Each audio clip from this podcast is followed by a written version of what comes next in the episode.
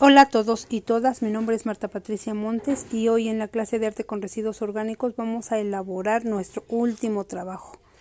Esta semana concluimos nuestro taller y eh, quiero compartirles cómo elaborar la botella de la abundancia, la cual lleva siete granos diferentes, como son el garbanzo, que va hasta el fondo de la botella, el frijol, maíz, arroz, trigo, lentejas y mostaza. Esto es para que nunca nos falte la prosperidad y la abundancia y la comida en casa. Es solamente pues representativo. Espero que les guste.